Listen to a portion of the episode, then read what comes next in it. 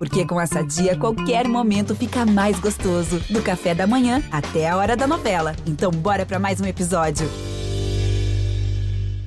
Aí, minha gente, eu sou o Fábio Porchat e esse é o podcast do meu programa no GNT. Aqui, que história é essa, Porchat? Eu ouço e conto também histórias curiosas e divertidas da vida das pessoas, seja anônimo, famoso, não importa. O que importa é ter uma boa história. Que história é essa na área? Derrubou não é pênalti, que é caso bom pra contar aqui. Porque uma queda na hora pode até doer, mas aqui funciona muito. O povo gosta de ver o outro sofrer. Porque no fundo a gente gosta de saber que não é só a gente que se dá mal.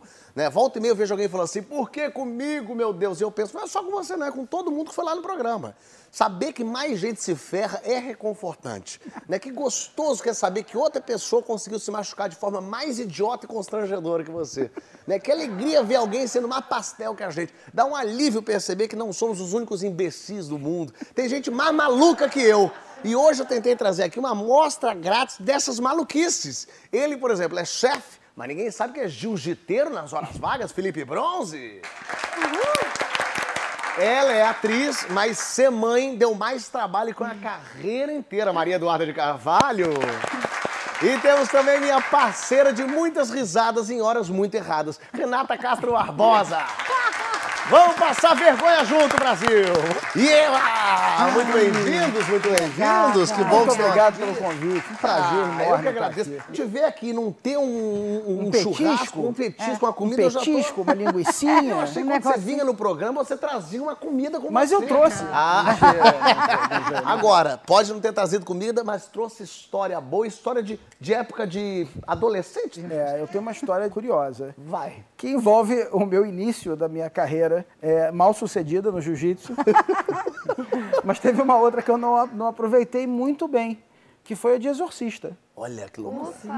É, pois é. É o seguinte, em 91, Olha isso É, eu aí. tinha 13 anos. E teve o show do Fade No More. Aquela banda, Fade No More. Eu adorava essa banda. Então eu consegui convencer meu pai a me levar no show. Eu morava com meu avô. Na época, meu pai ficou de me buscar na casa do meu avô. E eu tô lá, todo animado. E de repente eu começo a escutar uma gritaria vindo de dentro da casa. Lúcia, Lúcia querida, que era a cozinheira da casa do meu avô, que tinha mais ou menos 1,50m de altura, uns 45 quilos, estava possuída por um santo. Estava possuída por um santo, mas esse santo ele não veio em missão de paz. Aí é que é o negócio.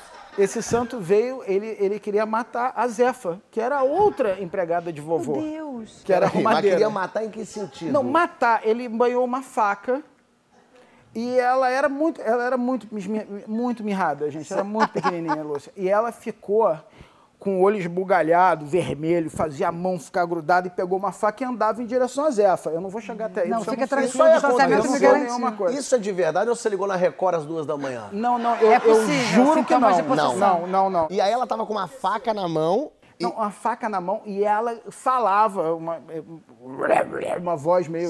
Não dava pra saber o que, Ah, que não era era. nem um português direito. Era um aramaico que ela É, meteu. era, não era um. Eu não sei o que, que era, Fábio. Era uma coisa com, com ódio no coração. E quem que segurou ela? Três marmanjos segurando Lúcia pela cintura. E Lúcia avançando e Zefa, e Zefa atrás do sofá. Meio O que, que. Zefa fez, menina? Zefa estava atrás do sofá isso. com medo. O que ela fez pra merecer, eu não sei. E aí é o seguinte, eu tinha começado a fazer jiu-jitsu há pouco tempo. É, 91, boom das academias de jiu-jitsu no Rio de Janeiro, né? Eu treinava na Barra Grace, faixa branca, mas já me achava, né? E aí tem uma queda no jiu-jitsu, que é um negócio da época, que hoje em dia ganhou até um nome mais sofisticado, que chama-se double leg, mas na época a gente chamava de baiana. E você entrava assim e segurava as pernas, e a gente puxava as pernas da pessoa para a pessoa cair de costas no chão. Eu até hoje fico me perguntando se dar uma baiana no santo foi a minha melhor ideia. Fiquei grilado com E você essa... não perguntou pra ninguém o que, que eu faço. Você falou, já sei. Já Não, é sei, porque, né? lógico. é que a primeira coisa era aquilo ali, né? O, o- eu- Um moleque de 13 anos, imagina. pensou, é, vou dar não, uma negócio vou de morte, eu tá grilado é com uma, Não, claro, matar. Eu gostava muito de Zefa. Zefa cozinhava melhor que a Lúcia. Ah, ó. Mas daí tu baianou. Não, baianei, baianei o santo, o santo, pá, caiu no chão Ah. e, pô, deu uma, uma estatelada, ficou meio duro assim. Quem né? ousa def- de- de- desafiar é ele. É, eu- ele não estava nem ligado em mim, eu não me senti corajosão, não. Hoje em dia eu não faria nunca isso, né? Aí ficou aquele negócio, faca na mão, meio retorcendo, assim, e falando, é, vou te matar, é, que não era a voz né, de Lúcia, corrente no dia a dia, falava em casa, na fofice. Alguém ali deu a ideia, alguém falou, não, tem que ligar para Irene. Irene era uma amiga da Lúcia. Parece que Irene era, era mais era devia. versada Era do babado do ali. babado ali, Entendi. entendeu? Ela entendia um pouquinho desse. Ah. E aí eu falando com Irene, Irene, meu filho, pega um copo de água e passa na cabeça dela. Quando que jogou a água, o santo deu uma olhada pra mim e fez: água, água aqui, é, joga que aqui é quente. História Me doida. deu uma, encaga- me deu uma encagaçada isso, eu não vou te É, mentir. eu Porque nessa hora foi a hora que o Santos tirou o olhar de, pra, pra, Ah. pra, pra Zefa e olhou Zefa pra mim. pra ele, É, o baiana Santo nele. deu uma. Ele riu, ele achou graça, tipo assim, é, tô, tô com esse negócio de aguinha aqui, garoto. Você- Aí entrou em cena um outro conhecimento meu é, que eu não tinha, que era o poder do exorcismo. Como é que é isso?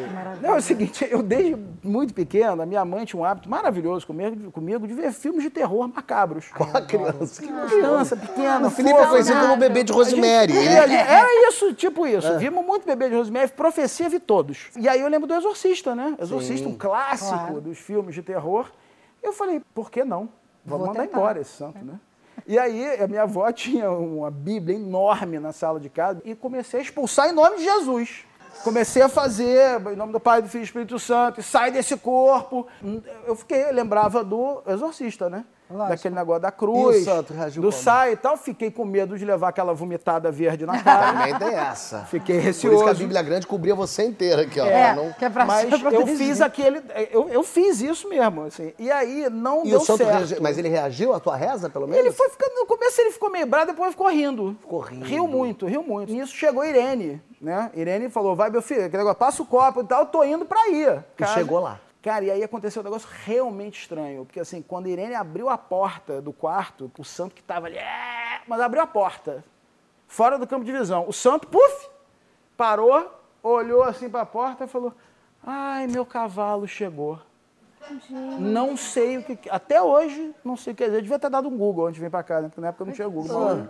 E aí a Irene falou: pode soltar, gente, pode soltar. Eu falei: que soltar o quê, Irene? Tá doida? Eu falei: não, pode soltar, tá tudo certo. Aí soltamos.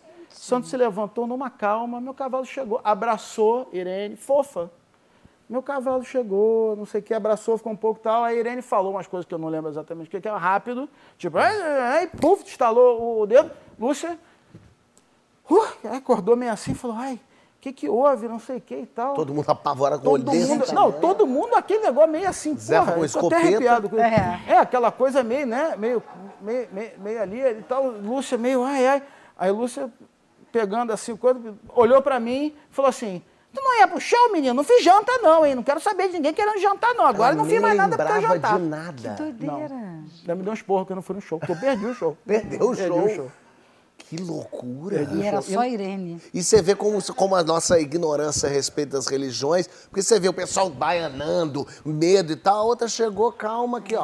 Pum, abraçou, tirou, Um saiu. estalar de dedos. Doido, hein? É, pois é, mas nunca mais reclamei da comida da Lúcia.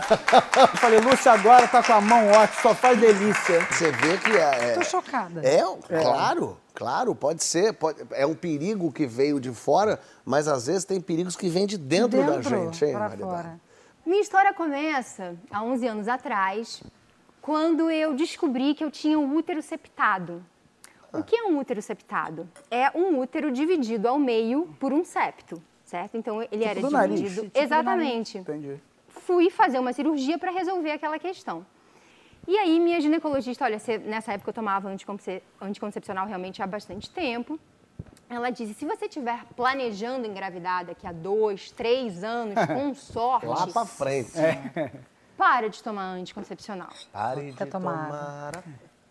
E eu, nessa época, já morava com meu ex-marido há mais ou menos dois anos. Já namorávamos há mais tempo ainda. Falei, bom, acho que é um bom momento, né? Dois, três anos, vamos lá. É, lá pra frente. Beleza, É, beleza. dá tempo. Em paralelo a isso, nós engendrávamos a viagem dos sonhos para o Japão, que era um lugar que a gente tinha muita curiosidade de ir. A gente frequentava um restaurante japonês que tinha um balcão que nessa Chapa. é a chapa de Jacques San. Jacques San, além de fazer grelhados maravilhosos, né, porque tinha uma grelha em volta, ele tinha um balcão, e ele ficava fazendo a comida e enchendo a cara dos clientes. Então você ia bebendo, você ia fazendo amigos, e o tiro de misericórdia era o remedinho, que era uma cachaça artesanal. E ele servia assim para os clientes mais, né, que consumiam, né? Os VIPs, gastavam um pouquinho mais. VIPs. E numa dessas noites, nós conhecemos Lui Nomura, que era um japonês de Kyoto, que estava passando por lá. e aí viramos amigos íntimos. E, nossa, e a gente marcou a viagem inteira nessa noite. E, e- e- já que trazia coisas da cultura japonesa pra gente, já estava tudo certo. A gente ia passar quase um mês no Japão. Fiz a cirurgia, fui pro Japão. E aí, nesse primeiro dia, nos perdemos muito e encontramos um izakaya, que é uma espécie de botequim japonês, que não tem nada a ver com botequim, na verdade, né? É, mas que é um que é. balcãozão onde serve saquê, né? E é só o balcão, né? O restaurante inteiro é só o balcão. E aí achamos Mama-san, que era uma versão, um gênero feminino de Jacques-san. Tinham três senhorizinhos bebendo já. E ela servia, ela que fazia e ela que determinava o que você ia comer e você aceitava. E tinha um barril, que parecia um barril de cachaça, mas era um barril de saquê, que eu nunca tinha visto na vida, daquele tamanho. E eu falei, bom, será? Ah, estamos aqui, né? Vamos. E tá, e tá, e tá, e tá. E dez doses depois a gente conversava com os velhinhos. japonês. Não tenho a menor ideia de como se Eles dava acharam uma aquela língua em comum, né? Eles falavam. Aí eu me lembro que eu abracei os velhinhos, mas era um calor humano, uma felicidade de estar ali, a gente der aquela coisa, e ninguém ir embora, só fazendo obrigada, obrigada. Fomos passeando, cantando, chegamos no hotel. No dia seguinte, eu não levantava da cama. Mas assim, uma ressaca, um estado de querendo, de, pelo amor de Deus, um raio caiu na minha cabeça e interrompe esse sofrimento. E eu pensava, gente, mas assim, errei rude, né? Queimei a largada no Japão. Que mirim! Que, mirim. gente. Mas tudo bem, a gente aprende com a experiência. Bom, primeiro dia, é, é, Segundo segundo, dia. dia perdido. Terceiro dia, continuava péssima. Um enjoo, um vomitando sem parar. Aí eu comecei a ter horror aos cheiros. Todos os cheiros começaram Acabou. a me enjoar muito.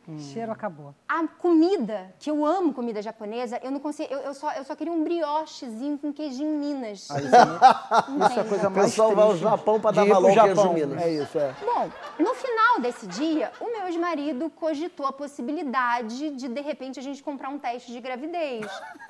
Falei, amigo, eu só vou ficar grávida daqui a três anos. Não tem nem. Eu gosto da programação. Tá bêbado ainda. Eu gosto da programação. tudo. É daqui a três anos, imagina. A médica Ok, falou. Vai comprar um teste como? Vai chegar na farmácia e vai falar Ih, o quê? é. Como é que vai se dar isso? Porque essa mímica é uma boa mímica, hein? De. É, um.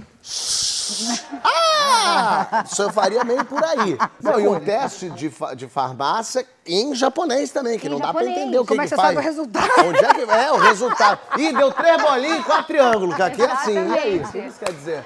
Tá grávida de um tamagotchi, você não sabe. Fiz o... Sabe? Às vezes você vai parir um Pikachu. Coelho. Você tem, que- tem o teste lá do Pikachu. Você faz no Japão, você- ou é Pikachu ou Hello Kitty. Nasce um dos dois. Tem isso. É verdade, tinha pensado no resultado. Ele foi ao cara da recepção e pediu em inglês. E aí eu me lembro que era assim: se tiver uma listrinha vermelha, você tá grávida. Deu uma listra vinho, da cor disso aqui. eu falei, gente, eu tô muito grávida. aí eu achei por bem ligar pra médica. Você achou, né? E Achei- xingar ela muito. Liguei Dizer, pra ela, olha só. acordei ela. E pro advogado dela, pra dizer que está sendo processado em 10 minutos, tá, meu lindo? Sabe os dois anos, então? Ah, Isabel, eu tô grávida. Ela, o quê? Como Isabel, assim? você falou que ia ser daqui a três anos. Mandou parar de tomar. Eu tô grávida hoje, no Japão. Maria Eduarda, é só você pra ficar grávida no Japão, né? Isabel, você Não é disso que se trata. mim que com sorte daqui a três anos. Ela falou, vamos, vamos sintetizar, Maria Eduarda, olha só. Diante dessa questão que você teve, você pode estar tendo uma gravidez tubária. Isso é muito comum Nossa, acontecer. ainda, meu Deus. O que é uma gravidez tubária? Desculpa meu fato de É uma gravidez médico. fora do útero. Do útero. E é perigosíssimo, pode matar. Exatamente. Então, você receber essa Uma informação notícia- da médica do Brasil, você no Japão. É uma delicinha. É, Você fica super tranquilo, pra tranquilo. aproveitar o resto das férias. férias. Lógico. Aí ela disse assim, é, seria interessante você fazer uma ultrassonografia para ver Ah, se o bebê tá no lugar certo. Se a gente, pra falar arigatô, demorou três anos, que falar ultrassonografia em japonês, já nasceu a criança. Ligamos para Lu Nomura em Kyoto. Estávamos em To- Lu Nomura. Olha ele. Fui fazer a ultrassonografia em Kyoto. E o médico não falava uma palavra é, de, de inglês, qualquer outra língua que fosse. Me colocaram lá no- numa salinha, né? Botei aquele avental, aí chega ele. E é uma cadeira. Não é uma cama, é, é diferente. Você, bo- você fica diferente, assim, né? Na cadeira e o cara vai te mexendo e é opa! Né? E aí, de repente, Luísa, no formato. Tem até aqui, depois eu mostro no formato de um girino, apareceu no meu útero. E aí ele ficou muito emocionado. Ele gritava, Ih, o baby! Ai, o baby! Rodrigo! E o Rodrigo! E o baby! Olha! Olha! Olha! Aí eu entendi que ele estava chamando Chamando o Rui pra ver. E eu... Não, Lui, fica! não, não, não, não, não, não! Não!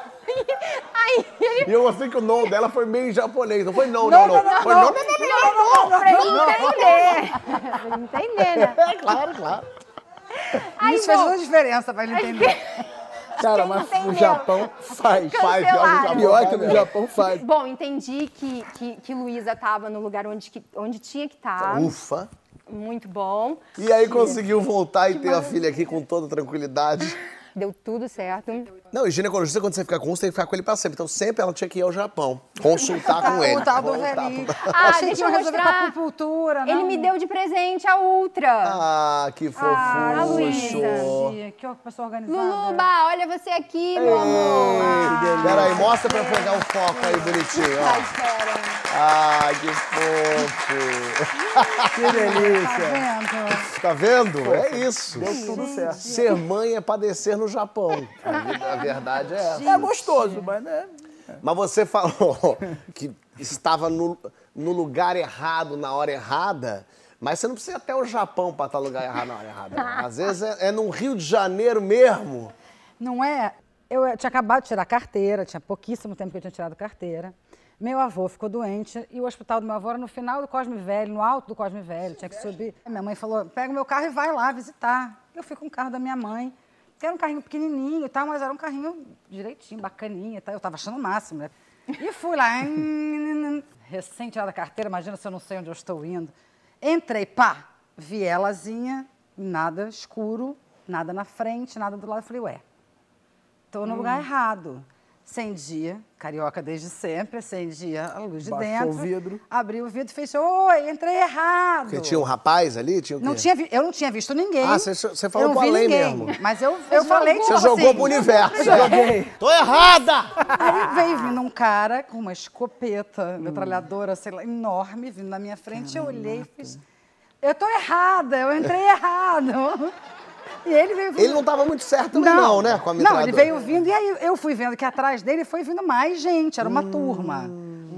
Eu tenho uma coisa, quando eu fico nervosa, eu falo sem parar coisas desconexas, assim, eu falo não sei o que, que é, é pra tentar, sabe? E aí, assim, eu fiz, eu não saí do carro, não conseguia me mover, eu só botava a cabecinha pra fora e falava, oi, eu que entrei errado, meu avô tá no hospital aqui em cima, a rua não é essa, eu sei que não é essa, mas olha só, eu precisava muito ir pra lá, eu perdi, não sei onde é, o carro da minha mãe não é meu carro. Eu comecei a falar coisa, e ele veio vindo e falou, calma, calma. Falei, eu tô super calma. É, é só porque eu tô perdida. Ele falou, manobra. Falei, aonde? Porque um negócio desse tamanho, eu falei, vou manobrar aonde? Ele falou, aqui. Juro por Deus. Aqui. Ele fez assim, ó, numa porta de garagem. E abriu a porta. Abriu, aquelas portas de garagem de ferro. Sei. E eu olhei, falei, eu não vou manobrar por nada do mundo. Era a refinaria deles, ali, de todas você as viu drogas. a refinaria? Trabalhando, todo mundo trabalhando, sacando, não sei o quê. E eu parada, pensando, eu não tenho a menor condição, porque a minha perna. Falei, eu não vou conseguir. Porque você, ficou com medo do quê? De, de destruir tudo. Destruir, de, ah, achar que engatou uma ré e fazer um Imagina, vão. o trem, vai- vai- vai- Destruiu destrua o laboratório todo o do- laboratório do- do, do Bad ali. Não, o trabalho dele, não posso fazer isso, é o trabalho É dele. o ganha-pão dele. O ganha-pão dele. Ele paga os impostos dele. Aí ele falou, vai, eu vou te ajudando. Falei, olha só, com muita calma. Se eu estragar isso aqui, tudo bem? Eu falei, eu, eu tô te dizendo que eu não tenho condições. Falou, mas por que você está nervosa? Eu falei, porque eu, não, eu sou da Armada. olhando- O senhor, é o senhor tá armado olhando pra mim. eu Vossa Excelência está armada. Vossa Excelência, querido. Aí ele falou, "Ah, eu vou te ajudando. Aí eu fui pra frente, pra trás. Ele fazia, vem, roda, pra lá. Eu falava, eu não consigo ver atrás. Ele, Calma, foi um outro pra trás, vem, vem, vem. Falei, vai, vai, vai. E eu, tá, aquele cara, eu, eu- não, eu, olha, eu devo ter ficado umas 2 horas e 40 na minha cabeça. Eu não sei como eu virei. Aí quando eu virei, eu falei, mas olha só, eu não sei é, chegar lá. É, porque eu não é sei que onde você eu tá tô. perdida, né? Então eu falei, eu falei, se eu entrar em outro lugar, vai que não é uma pessoa maneira igual você. O que, que eu vou fazer? Aí ele falou, não tem problema, alguém te- ele vai te acompanhar. E veio um menino, novinho, tal, e vindo. E eu já tentando abrir a porta, falei, entra aqui. Ele falou, não, não, eu vou aqui no carro, na frente. Eu falei, na frente aonde? Já imaginei ele andando, eu seguindo ele. Ele falou, não, eu vou sentado no capô. Eu falei, mas como? Ele falou, eu vou te dizendo. Eu falei, não, entra aqui. Ele falou, não, não, eu vou Ele no é capô. tal qual um radar. Aí ele sentou ali, eu, gente, gada, foi ótimo, gada. Animadíssima, o menino Pega, não vamos meu- perder contato. Tá aqui meu, Gente, meu telefone. Vamos fazer um amigo secreto final do Ah, ano. amor. Aí ele foi no capô, o menino, e me dizendo, sobe, desce. Quando eu virei para entrar no Silvestre, que eu fui agradecer, ele sumiu, ele pulou fora e Velhos vazou, foi-se embora. Eu cheguei, que em vez de ver meu avô, eu tive que ser atendida. Evidentemente. Porque eu me tremia inteira, tava quase Lúcia, me tremendo inteira. Eu falei, gente, não é possível. Eu falei, meu pai, falei, pai, eu parei numa viela. Bom, essa história ficou uma coisa horrorosa na minha vida, fi- fiquei, ficou marcada. Eu tenho pavor até hoje, ele fala Waze, que Waze não diz rota, não vou de Waze, porque pode parar no lugar que não é para parar. Passaram-se os anos. Tem a história com o passar dos anos. Eu tive uma dor de estômago horrorosa no Brasil, não foi no Japão, as pessoas falavam minha língua, estava tudo certo. Fui para o hospital na Barra, não tinha nada a ver. Aí aquela coisa, põe na cadeira de roda, leva lá para dentro e tal. E aí eu fui com, com o cara me empurrando, ele fez, não está lembrando de mim. Não. Não, não. Não, não. não, estou lembrando, juro por Deus. Não, não, não, não tô- te conheço, aquela coisa, a gente, a gente é ator, né? A pessoa conhece, a gente fala, te conheço. Ah, eu falei, ah, não. Ele falou, ah, a gente já se conheceu há muito tempo atrás. Falei, juro, eu já fazia novela nessa época, só para deixar claro que assim, ele tinha uma referência, né? Eu comecei cedo, então eu já, já sabia mais ou menos de onde eu vinha e eu não sabia dele. Aí eu fui indo e tal, e ele conversando, muito tempo, né? Eu falei, pois é, a gente sendo simpática. Eu falei, vai ver que eu conheço de algum trabalho, de alguma coisa, não tô lembrando.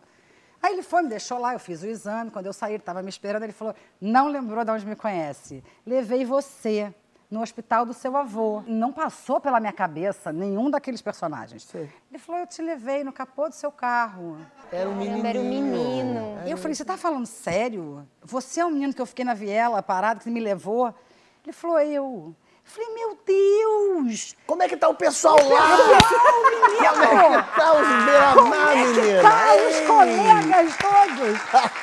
Eu fiquei tão chocada, tão chocada, tão chocada. Eu falei, gente, eu não posso acreditar. Primeiro, eu fiquei muito feliz de saber que ele saiu dali e estava trabalhando É, no no hospital. hospital, tal. maravilhoso. Mandei um beijo pra todo mundo. Pra eu falei, você galera. mora lá, tá? Ele mora, ainda moro lá. Tá? Parece ah, tá. lá. Eu nunca ia me Isso, ligar. mas isso é uma história bem brasileira mesmo, bem né, carioca, Carioca. assim, né? O cara que te encontra no, no- na Eu viela nunca é o ia cara achar, que... se ele não me falasse, se, assim, se ele- eu não ia nunca ligar. Mas tem uma história bem brasileira que vai estar aqui no programa também que não deu certo, não. Essa Ai, deu bem errado. É? É, porque no Brasil tem história de assaltos. Sim. A vida é assim.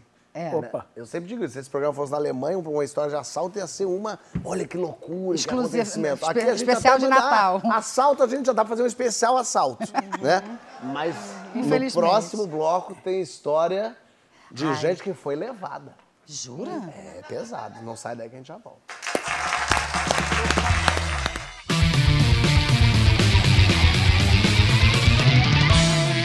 Que história é essa, Porchat? Está de volta recebendo Maria Eduarda de Carvalho, Felipe Bronze, Renata Castro Barbosa. E hoje, é, é- hoje está o dia do, do desespero carioca. Ai, gente. É, tem, tem Tá história isso. aqui. Suzana tá aqui do meu lado. Tudo bem, Suzana? Como é que tá? bem. Suzana vai contar a história de desespero carioca, mas antes temos desespero no estrangeiro, No estrangeiro. no exterior. Aqui o programa é chiquérrimo. Achei bom. É, você acha que o programa ele vai. Quer ver, ó? João, tá aí, João? Oi, tô aqui, tudo bom? Que- tudo ótimo, bem-vindo ao programa.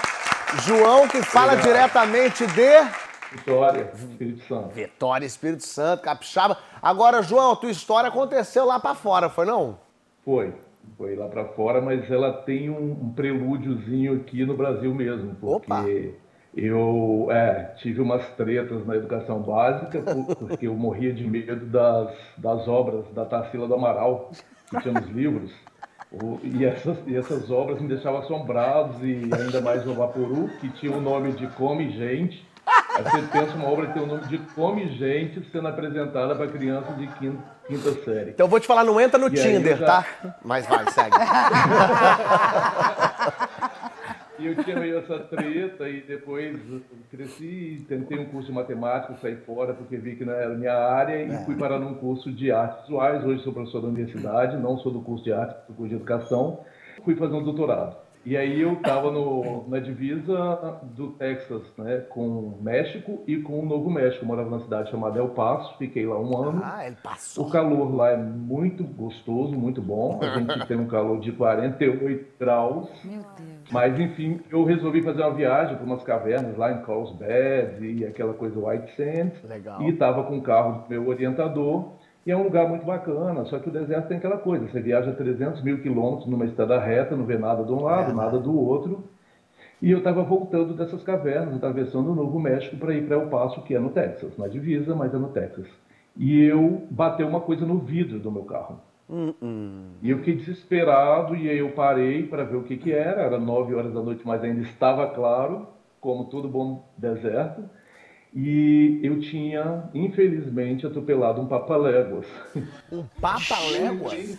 Porra, eu- esse é, o, esse é o homem que parou o Papaléguas. É, eu não, é o coiote O brasileiro. Coiote ligou pra Mas ele. pra você, a que velocidade você tava para atropelar o Papaléguas? Você tava num foguete.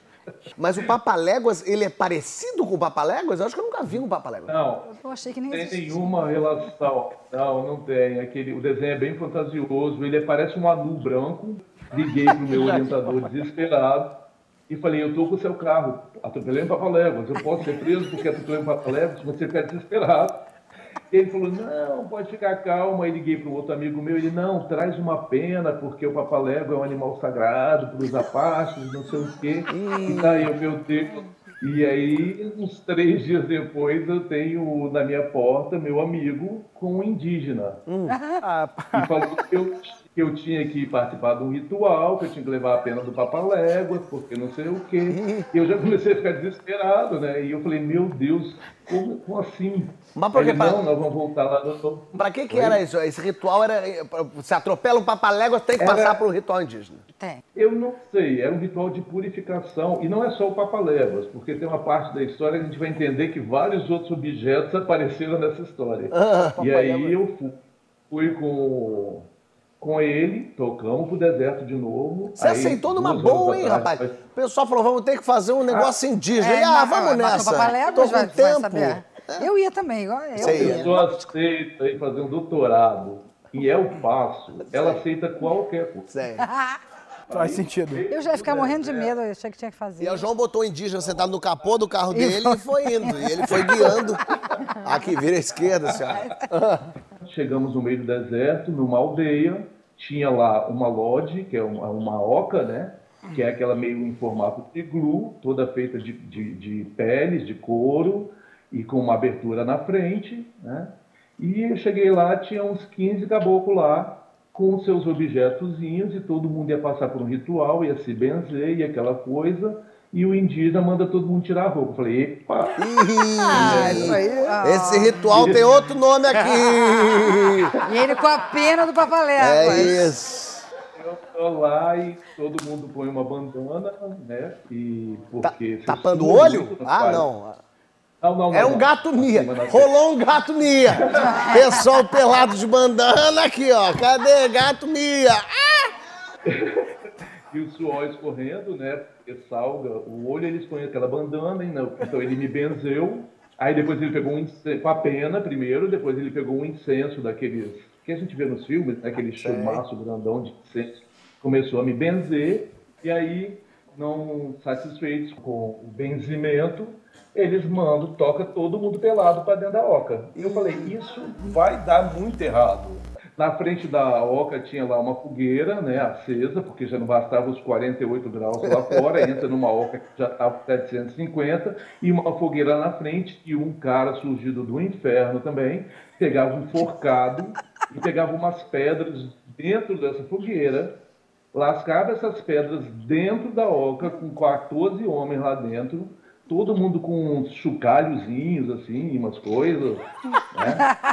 Balançando o chocalho, cantando, entoando umas coisas lá. E aí, cara, eu falei, gente, como eu sou idiota, assim, como que eu vim parar numa situação dessa? Você, se, ô, João, você se pegou nu com uma bandana, dançando com chocalho e falou, como é que eu cheguei a esse ponto?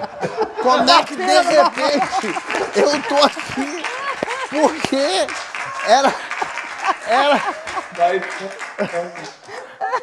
E eles entoando cânticos e cada um falava um nome e ia rodando, porque ficava todo mundo em roda dentro da ópera. E meu amigo, ele me cutucava e ele falava assim, cara, enquanto você não falasse o nome indígena, nós vamos continuar aqui. Gente. E eu olhei para cara do meu amigo e ele estava meio segurado assim, eu falei, cara, Tarsila do Amaral, autorretrato. Veio,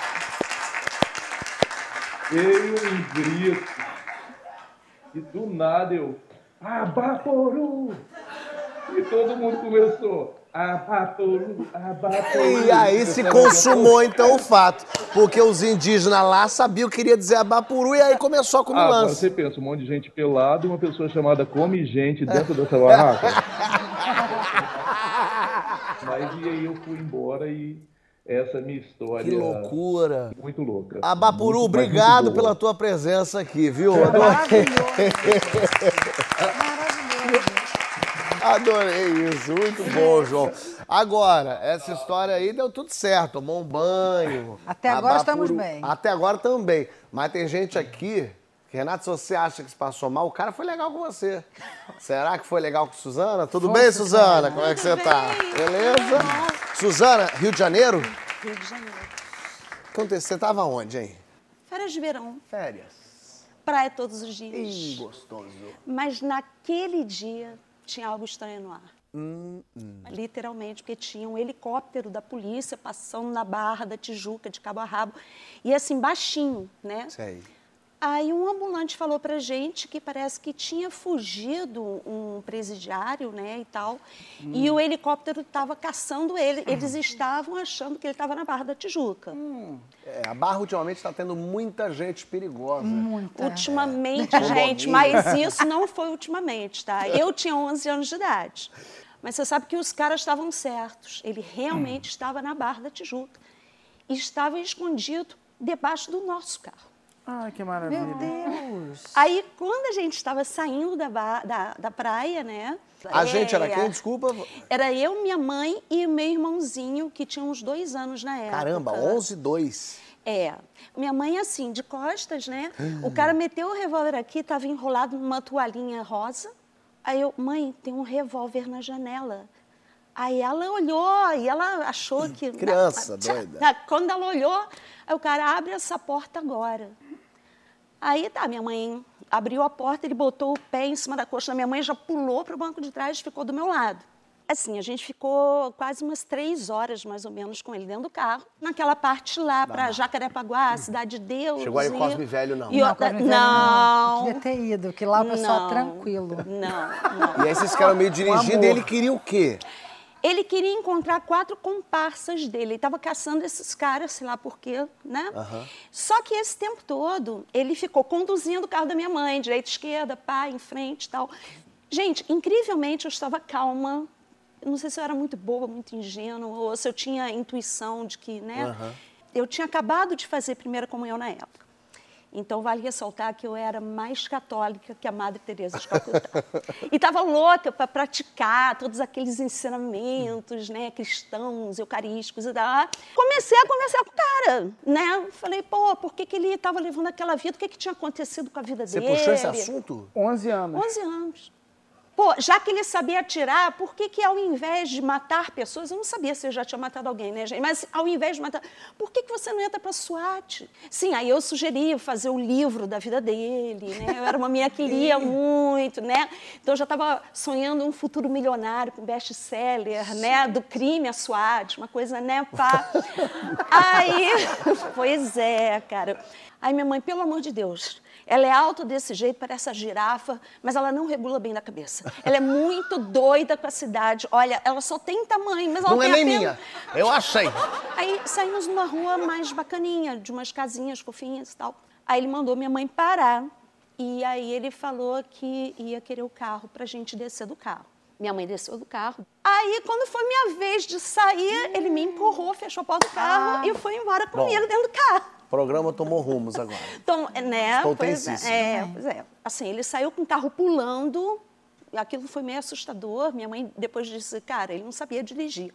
Entrou numa contramão Hum. e assim, aí a gente foi parar num cruzamento. Você ali, você entendeu que fudeu? Entendi. Entendeu. Só ali. Até então eu estava né, projetando minha carreira internacional como escritora de best-seller. Aí ali eu entendi que eu era refém. No banco de trás falei, pô, ele já me deu atenção uma vez e tal. Eu falei, olha só, você não acha muito estranho você estar dirigindo eu estar aqui no banco de trás? Não seria melhor, de repente, eu passar para o banco da frente? Cara, você é muito lúcida. Né? ela, muito... Aí ele falou assim, deixa o carro parar. E o carro parou, porque a gente parou num cruzamento, tal. Aí ele falou, tá, pode descer agora e, e- e vem pra cá, mas sem palhaçada. Quando eu olho para a esquina, tem um guardinha. E quando eu olho para ele, ele tá com a arma aqui entre as pernas. E eu ia ter que virar o banco, sair e entrar de novo. Aí eu falei, cara, É agora. é agora. É claro. Eu abri a porta, me certifiquei de que a arma estava ali, saí correndo, mas na hora deu o cagaço de correr para cima do policial e ele ainda atirar em mim. Olha que é Brasil, né? Foda. Aí eu falei, não. Aí corri para trás, tentando trilhar o caminho De que ele mamãe. tinha feito da minha mãe até ali. gente. Encontrei minha mãe, Olha que chorando, coitada, dando pulos assim, porque não deu tempo. Ela gosta de, gostava de dirigir descalça. E Ai, não deu tempo dela botar os tamancos dela. Ela, ela saiu naquele asfalto quente e, e ficava assim, saltitando, né? Ah, Você vendo de longe, era engraçado, né? Desculpa, mãe, desculpa. Ela te viu e aí? E aí ela falou que a gente tinha que dar um jeito de falar com meu pai. Aí, na esquina, assim, aí a gente acabou de descer essa rua, tinha um, uma birosca, um botequinho, né? E tinha telefone ali. Aí o cara deixou minha mãe ligar pro meu pai. Caramba, aí passou uma viatura e achou estranho, uma mulher, né? E chorando, bebê no colo, eu de biquíni, já aquela hora da tarde e tal. Aí minha mãe contou a história, o que tinha acontecido. Aí falou, não, a senhora não pode ficar aqui. Poxa, sua filha fugiu, vai que o cara queira, sei lá. Então, vocês entrem aqui na patrulhinha que ah, vocês vão para o batalhão com a gente. E assim foi feito. A gente foi para o batalhão, não sei o quê, quando chegou lá, Capitão Nil. Aí meu pai foi lá para o batalhão, pegou a gente e tal, e os caras lá achando que eu era uma heroínazinha, nanã, pá. No dia seguinte, a gente recebe o telefonema lá em casa, porque ficou tudo dentro do carro, né? Umas pessoas ligaram dizendo que acharam um carro. Aí meu pai ligou pro meu tio, falou assim, vamos lá. Uma meia hora depois, sei lá, que eles já tinham saído, outras pessoas ligaram para dizer que encontraram um carro. E, e- Aí minha mãe, e não tinha celular. Pra tipo, avisar. volta agora que é cilada, que é não sei o que. Não, não. Meu pai e meu tio chegaram lá num tal do, do lugar que disseram, não viram um lugar muito ermo. Que bom que eles tiveram bom senso de não saltar, de não perguntar nada para ninguém. Voltaram e no que eles voltaram, a gente já sabia onde estava o carro. Senão ia ser um sequestro da né? família inteira, né? E aí, depois disso, aí eu fiquei morando seis meses na casa de uma avó minha. Ah, é? Te tiraram de pé. É, Olha, porque, que né, loucura. descobriram no telefone, não podiam, né? Um dia na praia virou um morar seis meses em outro lugar porque descobriram teu telefone. Cara, que horror. Feliz, você tá bem, Suzana. Tô.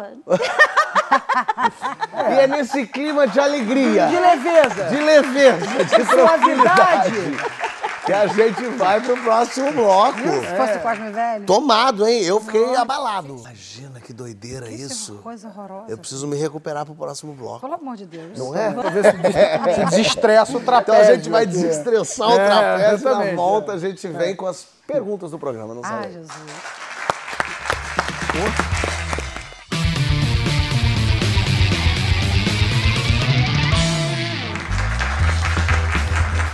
Que história é essa, Porchat? Está de volta recebendo Felipe Bronze, Renata Castro Barbosa e Maria Eduarda de Carvalho. Muito bem, chegamos ao momento das perguntinhas do programa. Quero lembranças, quero as primeiras lembranças da vida de vocês. Memórias. Vamos lá, vamos lá. Filipito, tu. Quiabo. Quiabo. Quiabo. Quiabo foi a primeira palavra que eu aprendi a falar. Para. É verdade, pode perguntar pra minha Ele mãe. é a chefe atua, tá vendo? E Olha. quiabo, eu aprendi a falar quiabo antes de mamãe. Então, eu realmente, quiabo. Gostei. pois é, podia ser profiteroles? Podia. Ah, mas quiabo é tá quiabo. bom, bem brasileiro. Virou chefe. A minha, eu tenho, eu tenho, não sei se não é a primeira, mas eu tenho uma bem marcante, que é assim, que eram eu e meus primos, meus dois primos, a minha avó levava a gente para Itaipava e a gente ia na, na, na mala da Belina, ela tinha uma Belina, que era aquela mala aberta, e a gente ia, as três crianças lá, lá, lá, lá, lá, Rolando. lá, lá, lá atrás, sabe? Aí a gente brincava, aqui tem cocô, não pode encostar, que era para poder... Então, ficava, a gente ia daqui até Itaipava, batendo lá atrás, sem cinto, sem nada, e ela com a cachorra, que ela tinha um poodle na frente. E lá ia ela louca, com os três atrás, passavam três meses com a gente. É uma lembrança boa que eu Gostei. tenho, assim, de de quando as coisas eram menos seguras, mas mais Mas bem divertidas. menos, mas divertido. né? Bem menos seguras, bem. Duda. Não, porque Renata agora falou, me lembrei também. eu- meu, avô era, era essa pessoa também, né? Que fazia coisas assim absurdas com a gente. Ele colocava a gente no capô da Santana Quantum dele. Ah, capô. A gente Ah, capô era tinha, mais animado. ele tinha uma propriedadezinha no interior do Rio. E eu- era a maior diversão. A gente ia no, na, aqui no. É, o capô é aqui na frente, É né? o capô. Você ia dando depois você ia instrução sentado pra gente vidro, perdida. segurando, passava por isso também, Você se fazia- segura no, você no fica limpador. segurando. Se segura no limpador, assim, ó. Isso. pra poder- E ele fazia curvas perigosas. E uma vez o Marcelinho, que era um amiguinho, caiu. Eu falei caiu, teve traumatismo craniano, E ele passa bem. levanta, levanta. Vambora. Gente, era muito louco. Como é que a gente tá aqui hoje, né? Eu sempre me pergunto isso. Qual foi seu primeiro crush, Renata? Famoso. Ai, crush gente, eu famoso. vou falar. Não, vai vou falar famoso, é famoso. Não, é famoso. É, quando eu era bem mais nova, mais velha tinha Fábio Júnior, todo mundo, mas mais nova, eu achava lindo o Carlos Alberto Richelli. Ah, claro. Ah, é lindo mesmo. Não, é uma coisa. E aí eu, eu tinha uma amiga minha que a gente brincava sempre, pra não ter briga, eu namorava o Carlos Alberto e ela o Richelli, que é coisa, vou buscar as crianças na escola. A gente dividiu o crush pra não dar problema. Bonitinho. Boneca. Qual era o teu crush famoso? Cara, meu, meu grande crush famoso era uma mulher que eu acho que vocês vão nem. Não sei se vocês vão se localizar no nome dela, eu tive que dar um Google pra lembrar. Kelly Lee Brock. O que, que é que é isso? A dama de vermelho. mano. Ai, gente, claro, que Anos fazia a dança 80. da, da Marilyn Monroe com, com vestido vermelho. Em cima do bueiro, saindo. Sim, sim, sim. Mulher Nota Mil, clássico Nota Mil. filmes dos anos 80. Perfeito, Mas, Nossa. perfeito. que a mulher é linda de morrer, um olho azul, piscina, É. deslumbrante. Boa. Duda. É, Mulher legal, assim, legal. era, era. Chico Buarque. Chico Buarque. Ah, Ai, para que que você era coisa desde pequenininha, você Olha já que era coisa fina. Pequenininha, porque minha mãe era uma pessoa que iniciava a gente cedo nesse universo caetanesco e Chico Buarqueano.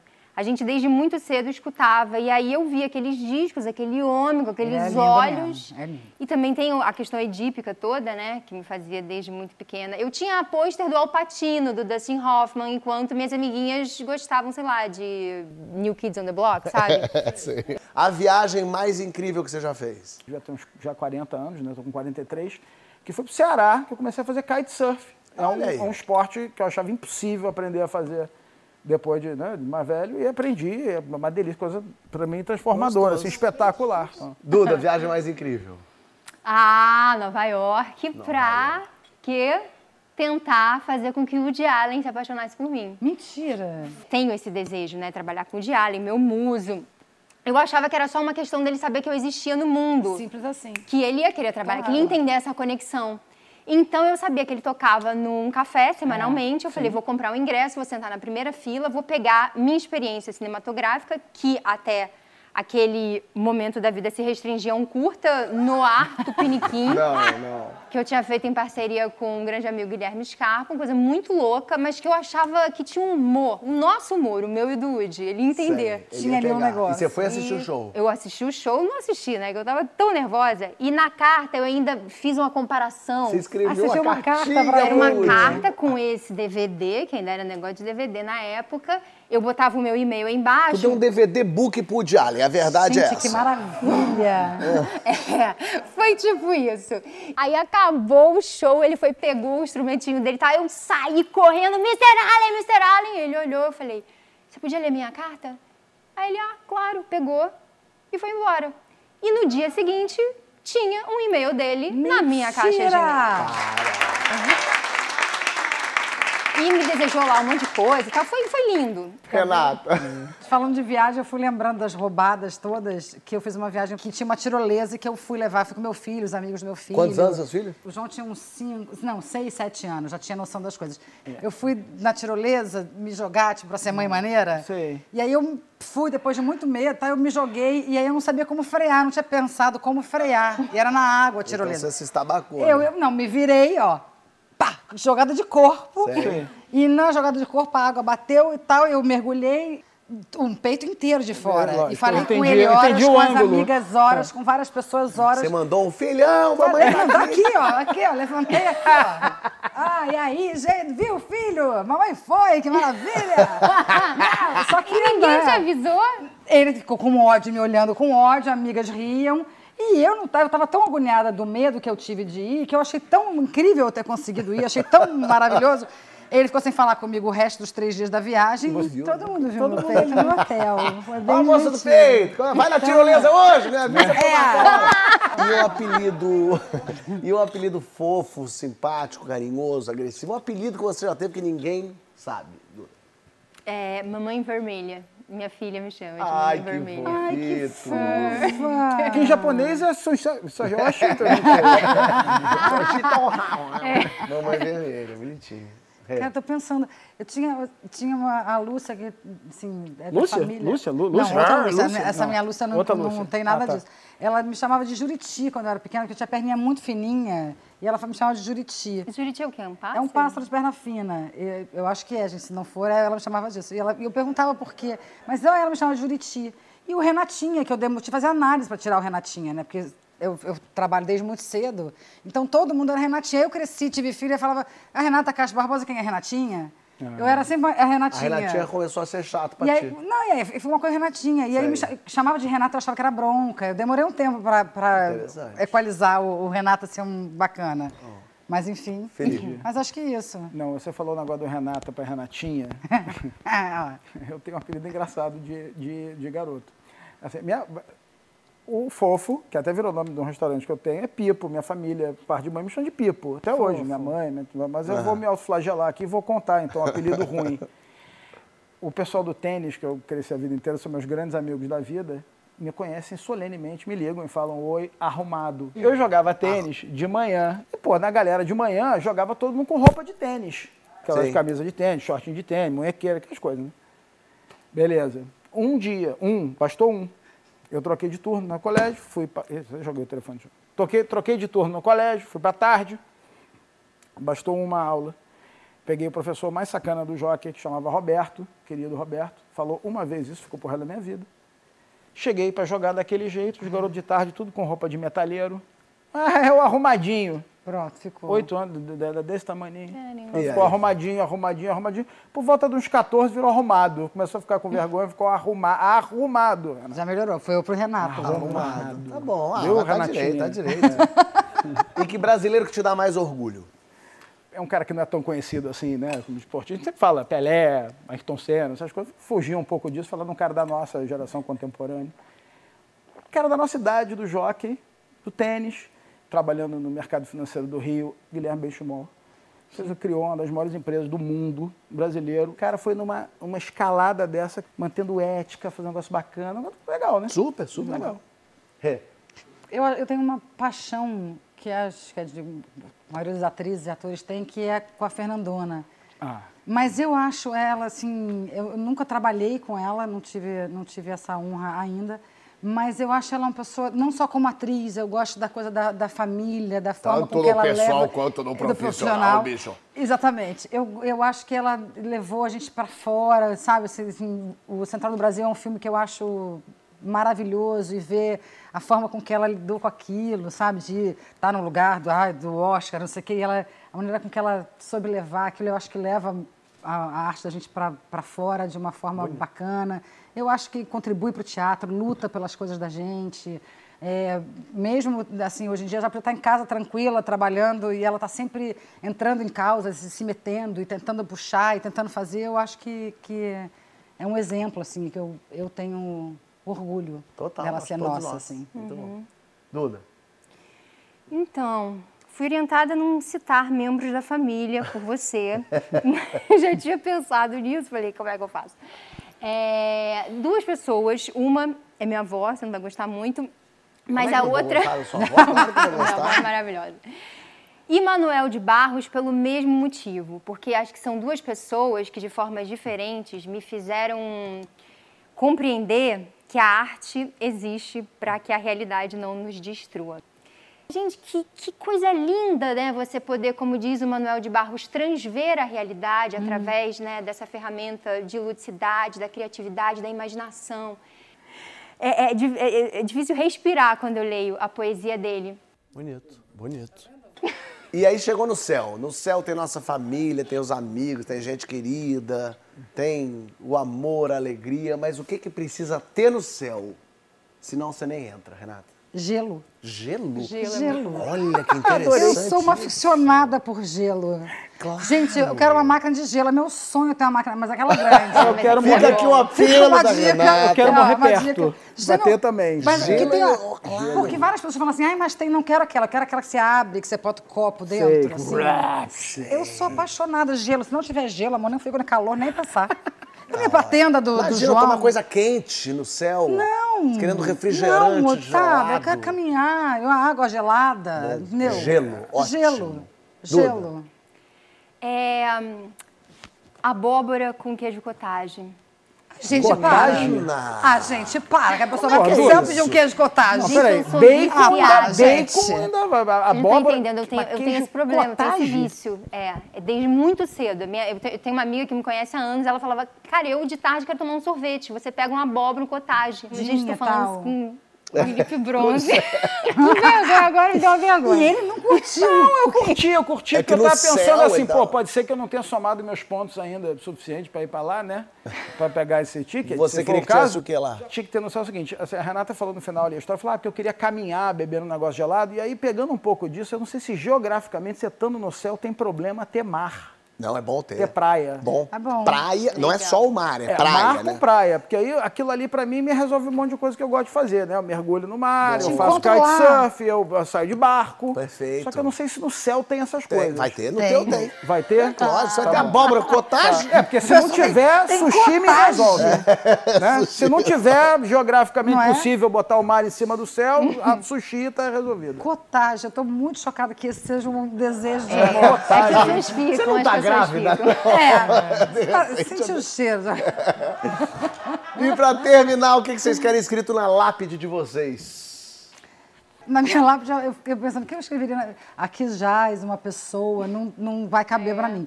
Então eu já ia botar, tipo, assim... Foi difícil, mas valeu. Daqui a pouco volto. Daqui a pouco volto. É. Não desisto nunca, sou brasileira, amor. Tá bom, valeu, gostei, gostei. Felipe, Eu, dado que eu sei da descrença de Fábio na vida após a morte, eu quero botar na minha lápide. Espero que o Porchat esteja errado. é a primeira frase. A segunda frase é: caso não esteja, aproveita que passa rápido. tá bom. É isso. Aproveita que passa rápido. Aproveita que passa rápido. Duda. Ai, tem uma, um verso lindo do Manuel de Barros. Olha lá. Que- né, mas eu- é, eu vou acabar assim, Vai, né? Duda, Vou vai, acabar vai bonito, assim. vai bonito. Isso é Vai. bonito. Tem mais presença em mim o que me falta. Ah, ai, é lindo. Isso é lindo. Ou pode ser também já? Já. Já? O que me falta é vocês amanhã, porque acabou hoje. Ah, não. Não, é. A Não, é- não, não. A Temos muito mais pra falar. É uma. Eu, eu não sei se pra A voltar. gente não sai de casa, poxa. Pelo amor de a gente ficar mais um Deus. pouco. Eu A não sei se- ficar aqui? Eu pra voltar pra casa agora, eu boto Renata no meu capô pra ela ir me Eu vou na guiando. frente. Porque de repente você já aprendeu esse tipo de manobra. Ela vai na mala, cara. Ela vai na mala saculejando. Quem É no verdade, capô- ela vai batendo de É, um lado pro eu não sei outro. nem onde eu vou, não, não entrei meu lugar nisso, mas eu vou. Eu vou. Vai de olho fechado em algum lugar. Eu vou Vai me segurando. no- É só ir abraçado com a Irene. Vai de mão dada com a Irene, porque você sabe qualquer coisa, quer ela que vá, protege vai com você. Porque ela sabe lidar melhor do que qualquer, Qualquer um de coisa, nós é. com isso aí. Agora, se for, faz o examezinho antes, vai que você tá grávida. Eu sei que não dá pra estar, mas lá também não dava e de repente teve. Então, por via das duas, é bom a gente sempre dar uma frequentada e É olhar bom, o que bom. tá acontecendo. e Antes de você de viajar. casa já sabe, hein? Semana que vem a gente tá aqui com mais história boa.